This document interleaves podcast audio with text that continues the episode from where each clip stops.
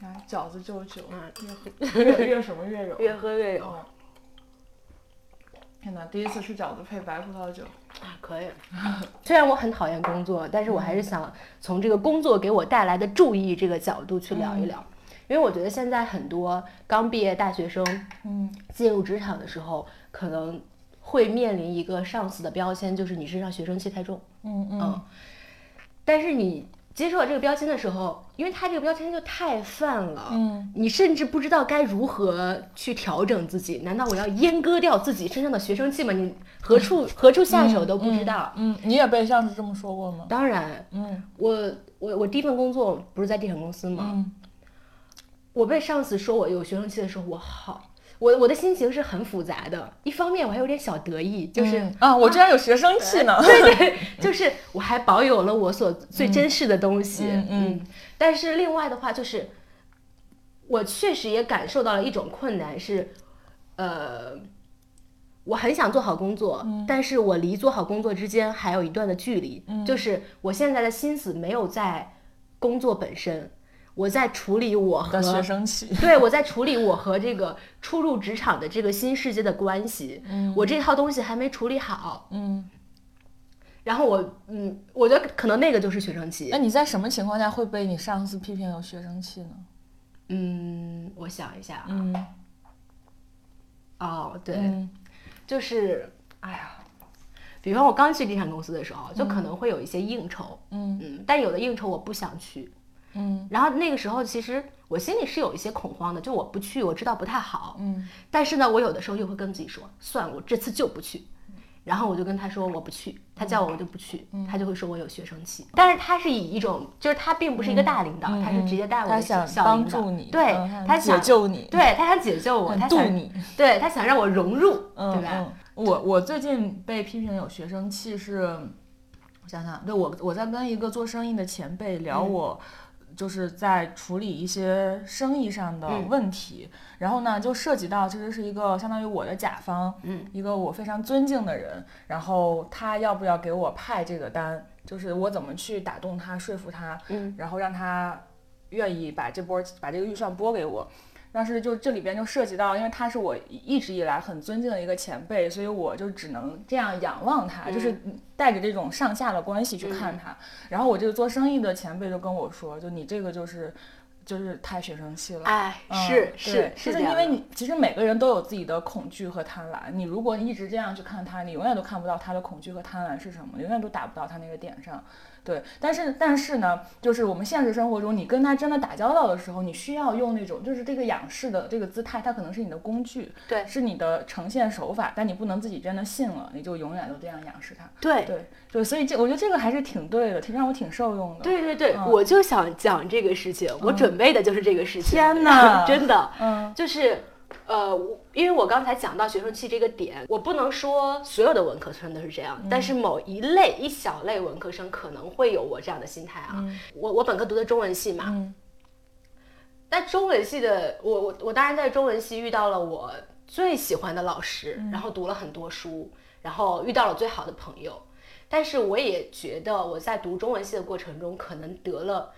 一点点文科病。嗯，文科病。对，天哪，快听听我有没有， 请讲。我觉得你没有哎，我觉得你很好，你就是我想要过渡，然后慢慢发展成的那种文科人。对，啊嗯，天哪啊！那我猜一下文，我的我的我觉得我大概能改到你说的文科病是什么。，对，嗯嗯，他是这样的，就比方说我们院哈有一个大家最尊重的老师，嗯，呃，就是几代学生，几每一届学生都爱他，他叫阿潘，嗯，然后他是一个什么样的形象呢？就是一个呃教现当代的，嗯呃，就是五六十岁了还是个副教授，嗯呃，一直未婚，嗯，不用任何的通信工具，嗯呃，然后每天穿黑布鞋，拎一个塑料袋儿去上课，嗯哦然后每每年都会带每一届大三的学生去绍兴，然后就是参观鲁迅故居，然后就是有他的时候，导游都不需要讲话，他就一直给大家讲话。就是曹宁五六十岁的样 子。是的，然后他呃，就是所有的老师都公认他学术最好，嗯，但是呢，他又是一个述而不作的哦人，就是他到后期都不太发论文了，所以这也是他为什么就是没有嗯职称上没有提升的原因吧。嗯那他郁闷吗？没有哎， 哦，那不就很好吗？他就那我觉得很这好就没有病 啊。对要是他这样，但是他郁闷，我觉得这这才是病。对嗯，他是我们所有人都爱的老师，嗯嗯，我们都很想过成他的样子，嗯就有这样的一个精神标杆放在一个文学院里，你觉得非常的好。嗯所以呢，我们每个人，我觉得每个人在读这个专业的时候，可能都会想，我们要把我们的一生投身于最高尚的事业，嗯，嗯，然后我们要同庸俗去做最坚决的抗 争。然后你去了地产公司，对，你听我 讲，嗯对，所以我真的是一个文学院的叛徒啊。 但是呢，同时，呃，哦，我们我们学院是一个就是有很好的戏剧传统的学院，嗯包括蒋公的面子啊。对你看讲蒋公的面子的时候，他就是在讲知识分子面对权力的时候的那种复杂的心态，嗯对，就是一方面呢。呃，学院式的文科教育，它树立了这样的一个标杆，就是我们要过最高尚的人生，投身于最伟大的事业。呃，但另一方面，它好像也在告诉你，就是现实不是这样。对一个纯粹的理想主义者，注定要在这个现实世界中受阻。嗯，这就跟这不我是西西弗斯吗？对，嗯以及我后这就很像我后来去看那个斯通纳的时候的那种感受，就是、天哪，我真的觉得我这辈子就要过成这样，哦好可怕。但是我又觉得、好像我就非要过成这样不可，我没有别的办法了，我就希我我不知道其他人怎么样，反正我自己是在本科读书的过程中，常常陷入这种嗯，怎么办？对思维的闭环里去。我觉得我没有办法去适应外部的商业社会了，我已经是没有办法适应嗯了。但是我又觉得隐隐的不对，就是我必定毕竟还是要活下去嘛。嗯所以我觉得好难过。那我觉得在这样的一种嗯影响下吧，可能有很多人会走向某一种方向，就是那肯定是这个世界出了问题。嗯那我不知道要怎么办。嗯，但是我也慢慢的没有办，我在这种怨怼中，我也慢慢的没有办法去做一些生产性的工作了，就我没有办法去建设性的去面对这个世界。嗯所以我就觉得这是我自己啊，我自己身上 嗯嗯，可能患的文科病。文科病，嗯对。然后等到大四的时候，就因为我没有保研嘛，嗯我就觉得我也不想再，我就觉得我至少要暂停一段时间，不要再读书了，嗯因为我觉得我是就是是病入膏 对，肓病入膏肓，身体上痛苦 很大。嗯然后我就心想，那我干脆去业界搏一搏。 但是我去搏一搏，就是我下这个决心的时候，我就觉得我是要到这个水深火热中去锻造自己了。嗯。其实也心里知道你可能会受阻，但是又又有一种就是我我一定要去嗯，修正一下自己，嗯，哇，你对自己的人生时刻保持一种修正的心态，哎，真的、嗯嗯嗯真的，但是就是修正来修正去，现在又失业了， 就是你自己是自己的贝贝家。我觉得每个山东孩子都是一个贝贝家，嗯啊就是他是很很喜欢矫正自己，是的嗯是的检视自己。啊，好可怕，而且尤其是山东女孩儿，就自省力都特别强，嗯但是这个自省力有的时候反而会成为你思想上的一个桎梏。是的，是的。但找工作的时候也也非常搞笑，就是你看找工作的时候，你就要积累一些面经这样的东西嘛。然后你就靠这样的一套嗑儿和自己的表演性，你就拿能拿到很多 offer 了。嗯，我当时就觉得好搞笑哦， 就是天哪，HR 们，你难道看不出来我是一个负分的人吗？ 就是这种，呃，就我还没有处理好自己和真实世界打交道的这样的一种关系，你们就给我泡来了橄榄枝。嗯，那所以你对这个负分的评判原因，就是你觉得你没有处理好自己跟真实世界的关系，就你内对心对仍然对是纠结和挣扎的。对，嗯是的，就是我，因为是这样，就是我们只有毕了业走向社会，你才发现这是真实的世界。你在学校的时候，你以为那是个真实世界，其实它的道德标准和各种标准都要高于社会，但是你把它当成一种常态了。然后你投入到真实世界的时候，你就会会有那种失衡。嗯，但照你这么说，其实所有人一开始都是负分的，或者也不一定一开始就兴嗯兴许你就伴随你的一生，你都是负分的，因对为这对个对纠结，这个跟现实跟理想的差距始终都在。是的，这个处理就是可能你要一生都在处理嗯这对种啊关系，对一啊直在调整。嗯但那个时候我就是一个完全嗯就不 OK 的状态，嗯，然后我就去工作了。然后，但是你那个时候找工作吧，拿 offer，其实你心里也是很开嗯心的，你还是有一种做题家心态。我就说我、我那个校招找工作的时候，呃，我想找的工作是什么呢？就是大厂。对，嗯那个时候就大家考公啊、考编这个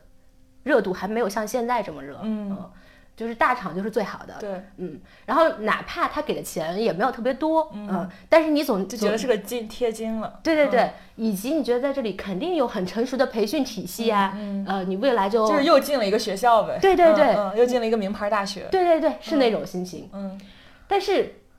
但是你这这东西它就跟成绩不一样，嗯你拿到这个 offer 之后，你是要亲身的拿你的生活，去换他的对钱了，对，是的，嗯我觉得我这个经历很像我开了一局游戏，嗯就我没有想。我对他的心态其实没有想过，这将是我的生活。嗯我有一种就是我要打游戏打通关的感觉。嗯然后最终你拿到 offer 很开心，然后你一开门进了一个房间，你发现哇，这个房间好陌生啊，嗯完全不是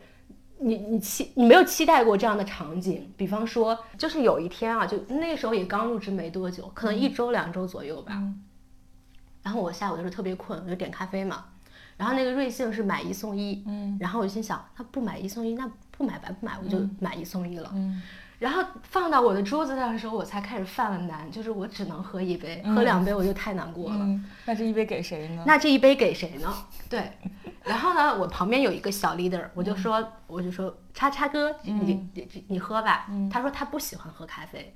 然后呢，他说，大 boss 喜欢喝咖啡， 那我请问谁会喝咖 啡？大部分喜欢喝咖啡，对，他说他喜欢喝，就是那个总监喜欢喝。然后他说你送给他，嗯，我立刻陷入了一种很复杂的心情里去， 就是，那我要送给他，对吧？啊，呃，你觉得你在行贿？ 对我就 在行贿，我觉得我在对上位者行贿，其实不是，就是我不知道如何对比我上级的人去平等的示好。嗯呃，哪怕我的心理挣扎是这样的，我也想送给他，我也想在他面前表现表现。想多了吧？对，嗯但是呢，嗯，那别人会怎么看我呢？会不会觉得我特干嘛？嗯。然后我我又我又开始劝自己说，哎，即便别人怎么看，我嗯自己的心里是没有什么别的想法的，我就是多买了一杯，嗯呃，我就是只是单纯的想向他表达善意而已，我自己的心理建设已经铺垫的很好了，嗯但是我发现我还是没有办法去，就是拿着那个咖啡去给他，就是我心里已经把这个事情抛除的干干净净，我还是没有办法去做出这一步，天哪，你最后都没送，我最后都没去，这就是很沮丧的一点，就是那个咖啡都冷掉了。到了下班的时候，我拎着两个咖啡的杯子丢到了垃圾桶，天哪，真的，这就是发生在我刚入职场第一周还是第二周的一件事情。然后我丢进垃圾桶那一刻，我心里好沮丧，我就觉得我是一个负分的人。嗯这这个负分就是我发现，即便抛除了那些所谓的呃乱七八糟的道理啊，还是包袱啊，我只是示好，我都没有办法做到。哎，嗯，我觉得这就是一个，我觉得这就是不太 OK 的状态了，这就是可能有。我嗯，我不说文科病了，这可能是我自己的病吧。哦，但我觉得你这个细节很适合写进职场剧里边，就是那种小白第一天上班发生的事情，就很细节很戳。但我觉得每个人很多人都有这种共鸣。哎，你刚才说了一个点，我觉得特别想聊，就是你说。嗯，什么来着？啊，对你，你找工作就大学找第一份工作，就像开了一局游戏。嗯，但你进了这个房间，发现这并不是你你之后要以此为生活了，你就对那什么了。嗯所以我特别想聊的就是，因为我我因为我自己是大学没毕业我就创业，然后做这件事情是我很喜欢做的事情，就干很嗨。但其实我也面临一个问题，就是我我要招人，嗯那我怎么能？我也很希望我招来的人是打开了这局游戏，进门之后。呃，发现这是你的生活，但是觉得这样的生活挺好的人，嗯但是我我知道这很难，嗯所以我也想就跟你聊说，你觉得就就就你个人来说，如你你发现了你开了这扇门之后，里边是什么样的生活，你不会有那个落差感和失落感？哦，这也是我想聊的。 嗯，比方说我在一个地产公司，它可能每年的就是业绩目标，比方两百亿，嗯我就在心想，我每天干的这个工作和这两百亿有什么关系？嗯呃，我我的工作在里面能占一百万吗？嗯我不知道哎，嗯嗯嗯啊还是十万，还是一千万，我的工，因为我我又不是销售，我的工作没有办法量化，嗯，我不知道怎么样，因为比比方我做品牌，我做策划，我不知道我在这里面的贡献是什么。那我的反馈是什么呢？我的反馈就是领导说，哎，做的不错啊，嗯嗯然后，那我的路径是什么呢？就是我慢慢的往上做，做一个经理，然后做一个这这那那，做一个总监。我的路线就是一个职业经理人的路线。我可能这中期十年，嗯，十年下去之后，我的状态一直是这样的，嗯就是我的考核是，嗯，就我自己对自己工作价值的认可，嗯，可能没有办法很具体的量化成一个数字，嗯，更多的来源于别人的评价，但那个评价又比较的模棱两可，对嗯我是觉得这个反馈对我的自己的就自己的价值感的这种认同，嗯，就有点模糊。然后我就想找一个可能那个价反馈链短一点儿，对对，反馈链短一点的，这是一个点。嗯还有一个就是，因为我本身就是一个特别特别爱说话的人，嗯然后我觉得我做品牌、做策划这个工作，嗯就很少有让我嗯，站站到台前，站在台，前讲话的这样的空间。嗯然后后来我就换工作嘛，换工作我就去了新东方嘛，嗯我就觉得去了新东方之后，嗯，你看我、嗯我就慢慢的贴近了，就是你刚才说的，是不是打开了一个房间，觉得这个房间是自己的？嗯我觉得就是因为我其实我我这么总结，第一个工作对我的意义就是帮助我从一个负分的人调整成一个零零分的人，分嗯对，然后并且有了一些处做事情、做普通事情的经验。嗯然后我选择去新东方的时候，已经有点慢慢的贴近自己想要的感觉，但是也没有完全哈、嗯，然后去新东方之后呢，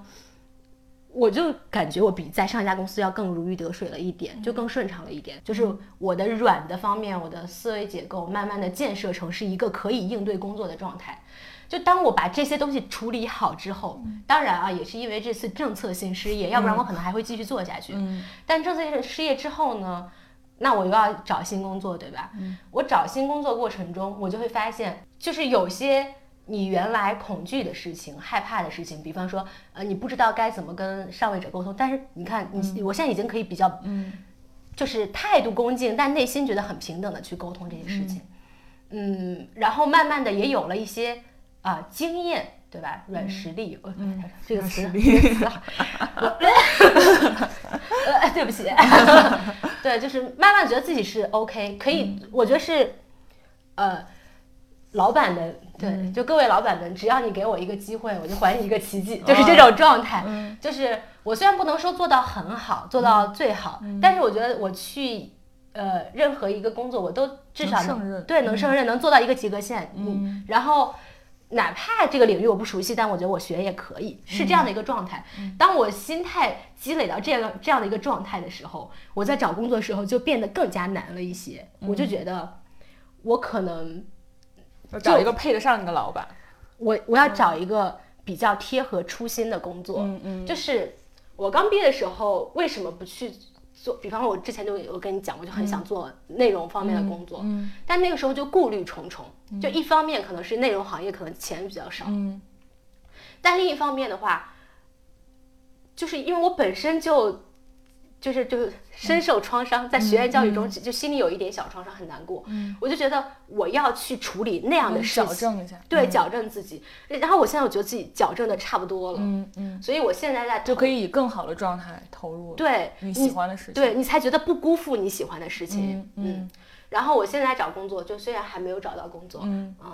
但是嗯，就是我投的方向可能更多的是些内容方向了。对。嗯，哇，那很好对哎。哎，那就比如说你现在在做 B 站这件事情，嗯就你最终是想把它，因为哦，给大家给黄姐打个广告，就是她现在在 B 站上做自己的读书频道，叫黄小 妖，大家去关注一下，发了两个视频，嗯第一个是讲。一个是宝岛一村，还有一个是啥来着？第第一个就是一个发 p o 视频嗯啊啊，那第二对，第二个就是宝岛一村，对大家快去看一下，我觉得还挺好的。嗯，我觉得等这期节目播出的时候，可能第三期 就有了，虽然还不知道要选什么选题。呃，嗯你为什么没有想过把这事儿当成你你的游戏呢？就是当成你要开的那局游戏呢？这个事儿吗？嗯，呃啊，其实我要坦白的讲，其实我做这个东西也稍微有一点功利目的，嗯就是因为我没有内容行业的相关经验，嗯，啊我投的时候我就发现可能有一些那什么。想要看你的这些对对作品嗯对，我就想那做几期视频就当一个简历，就是我一开始是这么想的，嗯但是我在做的过程中，嗯我发现我很快乐。做的时候我就在抠啊，就是每一秒钟在抠你。用手机剪的是我吗，用剪映剪的，嗯嗯我我然后我是从下午三点开始做的，嗯然后就开始录嘛，写写稿子录，然后到大概十点左右出来，嗯我就没有吃晚饭，我忘了。嗯。呃这样，就如果我们抛开一切，抛开你要找工作这件事儿，嗯就如果你要做一件事儿，就可能就你现在钱已经给你准备好了，嗯，就是你就做一件你开心的事儿，你会做什么？啊，我觉得还是这方面，哎嗯就是我要跟你讲，哎天哪，就是可能有的时候你想做的事情，在你年轻的时候就已经种好了。嗯嗯，我我前几天的时候跟朋友在聊天，就是，呃当然那个可能是聊的一些比较偏就是女性意识觉醒这样的话题。嗯我就说我即便到现在，我觉得自己是一个嗯女性主义者，嗯但是我又觉得我有有的时候就很不彻底，我有的时候会有很多讨好男人的行径，嗯嗯，对，然后嗯，我就在想，呃，我的这个来源是哪里？我就是我我高中的时候，嗯天天在看《锵锵三人行》，嗯我天天在看。嗯，我那个时候对你自想己，成为竹游艇吗？我那个时候对自己人生的幻想，嗯，就是文化老男人局里面红袖添香的啊女 人。哎，我、天哪！我认识其他几个山东女孩也有过这种想法，就是什么成为林徽因，什么这种什么成为《锵锵三人三三人行》里的竹幼婷这种。 嗯对对，就是这种。但是其实你看，嗯，如果你做一个红袖添香的女人哈、其实你本身也把自己很客体化，嗯对、嗯也是这样的一种行为。嗯，但是那个时候，我觉得你朦胧的有这样的想法，就是我可能很想去做一些。呃，输出自己对这个世界的意见嗯的事情，因为我慢慢的也意识到，我原来的时候觉得自己很独特，嗯就我经历的那些痛苦啊，都是属于我自己的，嗯，好独特哦，没有人理解我，我 不知道，无法跟其他人沟通，嗯，但我后来就是慢慢的意识到，只要大家嗯经历差不多，嗯比方说你就是个小镇做题家，大家就很有很有共鸣嘛，嗯对吧？然后你是一个文科内卷女，然后大家一聊就很有共鸣，嗯然后，如果你既是小镇做题家，又是文科内卷，你、哇，那绝了，我们俩就是一类人。嗯就是大家呈现出来的那种思维方式、心里的想法，其实就是如果你们的经历差不嗯多，那其实呈现出来的状态是差不多的，包括你们的心理创伤也是差不多的。嗯医疗哇， 就是这样的。所以我原来的时候就觉得这些东西很独特，但你后来发现，呃，仅仅是说出我为这件事情开心，嗯我为这件事情难过，这件事情本身就还蛮有意义的。嗯为什么呢？因为假如说，当你比方说我我大学的时候，我自己很难过的时候，我我不知道这个世界上其他人都跟我一样哎，嗯然后呃，我我感到快乐的时候。就我我不是要我不是要舔张琳啊，就是我看你们就一开始那个你吃嗯吃饭饭没，没我看的很早，嗯呃，然后你们那个当时做那个节目就是名校也有废柴，大概是这个意思吧。嗯呃，就是虽然它没有，它还是有一些些娱乐化的倾向，它就是做综艺嘛。嗯对但是你能敏感的感觉到，我们就是要聊这样的话题，嗯它才是真实的话题。就是你在一个看似光鲜的环境下，每个人可能都会有不同的挣扎。嗯我看这个节目的时候，我我我觉得我有被抚慰哎，即便它不是抚慰的那么精准，但我觉得有被抚慰。嗯就是你仅仅是呃说出我的快乐和说出我的痛苦就已，经让够了同样的人感受到，他就觉得他不是很孤独。对，嗯，我觉得就是这你也想做这样一件事情。对是的。嗯我还记得之前的时候，巴老师就问我，他说：“如果让你再重新就是读一遍大学，你还会选中文系吗？”就是因为我也跟他聊了，就是我读这个专业可能读的有点难受。嗯我想了半，我就想了想，我就觉得还是会读的。嗯然后我跟他说了一句超经典的话哦， 哦，OK，我跟他说，我说，嗯，人在十八岁的时候很笃定的做出的那个选择，它近乎是一种判词，就跟《红楼梦》里的判词一样，你就是要这么走。然后让你毕业之后兜兜转转，修正自己，修复自己，把自己处理成一个可以和世界相处的状态，那你觉得自己 OK 了，虽然没有处理很好，但你觉得我我可以活，我可以活了耶。嗯然后你就会又兜回来，嗯想要走你本来想要做的那件事情，不管它可能以一种什么样的形式去呈现出来、表达出来，不管它是主业还是副业，嗯，嗯，但你不做，你就会觉得我辜负了难这受一生。对嗯对，刚才讲到就是我在教育公司的收获嘛，嗯嗯，除了慢慢的建立自己，对吧？然后在工作中找到一丢丢的意义，嗯，我还觉得，哎，我觉得这东西真的很重要。嗯因为我之前做的不是英语教师的培训嘛，嗯所以我会认识大量的英语老师。但我原来的想法就是我的工作就是刚才说的那样。嗯然后有一天，那个我的老板就跟我讲，他说：“你知道你这个工作最大的价值是什么吗？”嗯我就跟他讲了那那套课，嗯然后他说不对，他说你这个工作，你做这个工作最大的财富就是你认识了三千个国内最优秀的英语老师，嗯你认识了他们之后呢，他说职场都是会变的，身边的人也都是嗯会变的，但是，嗯，这三千个英语老师是非常非常精准的客群，嗯你不管是找他们帮忙也好，这当然放到一边啊，嗯还是你做出一个什么东西想卖给他们，嗯都非常非常精准。嗯然后，但是如果没有这些人，你想凭空做一个东西，你不好去找这些精准的人。嗯我原来从来没从这个角度是去吗嗯想过问题。对我想的问题就是，我就是个打工人，对吧？嗯，但我觉得你创业，你可能想法就不一样，对对吧，？尤其是因为我是一个特别关注人的人，所以我很容易就能想到你说的这个东西。对嗯，但我原来就对我第一个想到的可能就是你说的这个东西。对，嗯但我原来就打不开思路，我就是觉得我就是守好我的坑，嗯但我就觉得，嗯，我在第二份工作的时候，我慢慢，首先我解决了一些问自身的问题，我贴近工作，对吧？然后我踏实去做这个工作，然后后来我就发现我有一些自己视角上的盲区，对。然后经过别人的一点拨，我就发现，哇，我从来没从这个角度去思考问题。嗯包括我最近不是找新工作嘛，嗯找新工作的时候，我也有跟我的老板聊，然后他就跟我说，他说你不要，你向 HR 介绍自己的时候，不要老聊自己的一些运营经验。嗯他说运营嘛， 就是得就是干活，嗯就它体现不了你对这个工作的思考。那比方说，你跟别别人说你做了，你做过很多培训工作，嗯那你仅仅说培训工作，它就不 OK。嗯那你要想这培训的背后是什么？嗯其实是帮公司留住人才。嗯其实本质是帮公司留住人才。嗯那你就要从这个你干的活儿的背后的价值点去聊，嗯那可能就会让 HR 对你另眼另眼相看，就是你至少有有对这个工作的思考嘛。嗯我觉得这也是视角上的提升。我觉得这是我慢慢的抛出，就是从零分到六十分，嗯到了六十分之后再往上加的那么一丢丢，就是我自己的视角是有盲区的，然后嗯我就可以慢慢打开。我觉得这也是，就因为现在就是大家一提到工作就是抱怨嘛，嗯嗯，但是它是会有一些打开你自己的时刻。每当有这样时刻，我就很感恩，觉得我的心里炸，没白干。对，没白干，对嗯嗯嗯，天呐，我就很，我就没有这样的机会，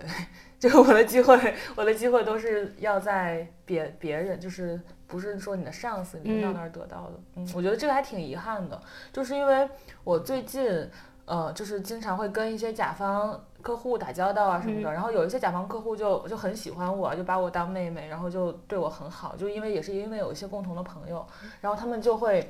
嗯，跟我讲说，哎，你这样去提案是不好的，是不 OK 的，或者怎么怎么样。但其实我就会很遗憾，如果我在职场里边的话，是会有我的领导教给我这些的。但是我就是何德何能，我遇到这样的甲方，他可以把就是这些信息反馈给我，告诉我教我。但是如果我不我不这么幸运的话，就可能这些事情要摸垮摸爬滚打，然后或者吃很多亏之后才能知道。嗯，所以这也是就是很多人说，哎呀，你是不是就是现在就是越来越有一种说创业就是勇敢的，你去打工就是你不知道自己想干什么。但是我觉得其实不是的，就是每一份你选你的每一个选择，它背后都有你要承担的那个锅和你要背负的那些不幸，对，这是都是必然的。但是我还是觉得创业好，嗯，为啥因为你创业嘛，你是给自己打工，嗯你自然就更投入。嗯你在给别人打工的过程中，你先你从你先走到投入这一这一环，其实还蛮难的。嗯，很多人都会觉得自己在职场上没有主人翁意识，嗯，就是那凭什么你要有啊？对这不是你的东对，西，这不是你的东西，对啊你很难觉得这个事情跟我有毛关系。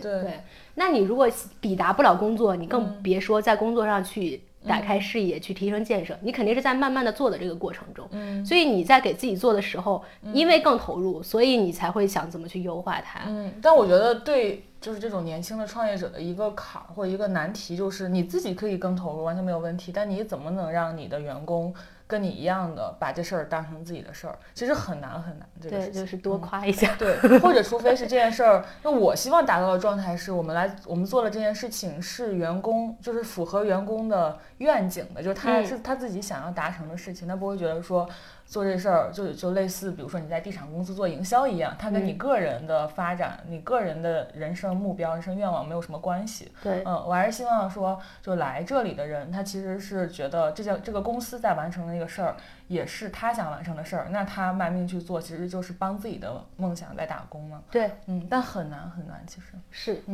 就我们幸运的是，因为我们公司做这件事儿，其实还比较符合很多应聘者他们想做的事情。嗯嗯，对，但其实对于很多，比如说哈，一个一个做企业企业服务的公司，或者一个做什么大数据挖掘的公司，或者一个什么，就是那种公司，我就是很难想象他们在招人的时候，就是怎么能保证他们招到那些人。就我很难想象有个人他的梦想就是让企业更优化， 就让别人的企业更轻便、更优化，流程更好。嗯，我就比较难想象。可能它的快感来源于，就是这这个技术成，这就是这个技术嗯嗯成帮功到的了本别身，人对、嗯，嗯有可能。哎，大家各有一本难念的经。对，那在这期节目的最后，我们给黄姐征个友吧。你现在有男朋友吗？没有，来吧，嗯你想找吗？我我看你也不太想找。 哎，真的，我跟嗯你讲，我就发现啊，我这种人、谈对象，就也不是为对象谈的，就真的是为自己谈的。那不是挺好吗？对，就是每次谈都感觉啊，我在这就天每天都关注自己，我其实觉得不是一件很好的事情。嗯，有的时候我可能不是很了解对象是对象本人是什么样子的。嗯嗯，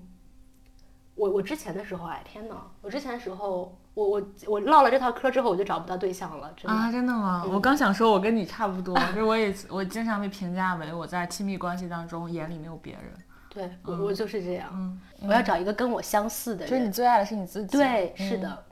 就是我也尝试过跟就是跟我不一样的人交流，嗯，就是不是谈恋爱，交流 谈恋爱。我我之前谈了一个对我就是很体贴、很体贴的男朋友，嗯，但他完全不是一个高谈阔论的人，我就是容易在高谈阔论中找到自己，你知道吗？嗯很，OK 爽，嗯但是他不是一个话很多的人，嗯然后但是他就非常的会照顾生活啊，我就是对具体的那生不活，就是我的男朋友 吗？我对具体的生活完全不关心，嗯，不喜欢收拾房间，天哪，我找不真到的对嗯啊那象了，。完全就是我的男朋友啊对。然后他就很爱收拾，然后包括哈，就比方说我我我甚至我跟他同居的时候啊，我就发现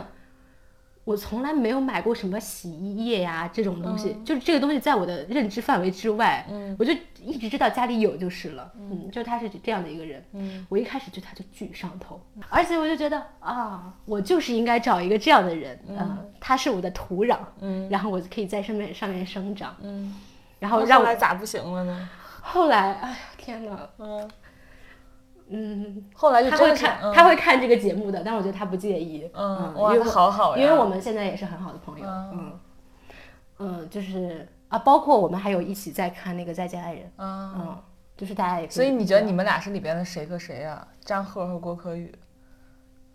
我觉得他没有张赫那么，我觉得张赫有点大男子主义，啊嗯，对，对，但他还比较温和，嗯，嗯他挺好的，就是是挺好的人，嗯但是，嗯，你知道啊吗？我们俩睡前的时候，嗯，一起聊天，然后比方说我我说话的时候啊，我会不自觉的手手部有动作，嗯嗯对，挥舞双臂，嗯嗯 但我自己意识不到，那就是因为我聊的时候我非常的投入。嗯，因为我每讲一个事情，我都在幻想那个场景是什么，或者是晦涩的给他讲，嗯然后他可能其实不想听，哎，就是，就是他也不想跟你聊什么有的没的，嗯，就是大家可能在聊天方面不是特别同频，嗯但我很投入。然后当我就是我我闭着眼睛，然后一边说这样一边晃的时候，嗯他突然做了一个事情，嗯，他转过去了没有，他用手啪一下子把我的手给拿下打下来 了。啊，就因为这个动作不是，我就是说哦这个东西很有典型性，嗯就他给我打下来，我就说你干嘛啊、嗯， 然后他说我看着难受，这完全是我的对象。 他说我不理解为什么一个人说话的时候，大晚上你又没有在做公众演讲。我觉得有的时候就是聊天就好像是一一艘船出海， 嗯然后呢，你想带着另外一个人上船，然后出海，我们去看一下美丽的风景。哇哦，哎，那里有一个岛礁，哇哦，那里有一个海豚跳出来。然后你讲的时候，你就你就开始手舞足蹈了，对吧？但是人家压根儿没上船，对、你自己在船上讲的很好，然后发现哎没人了，就在岸上呢，就是那样的一种呃感觉。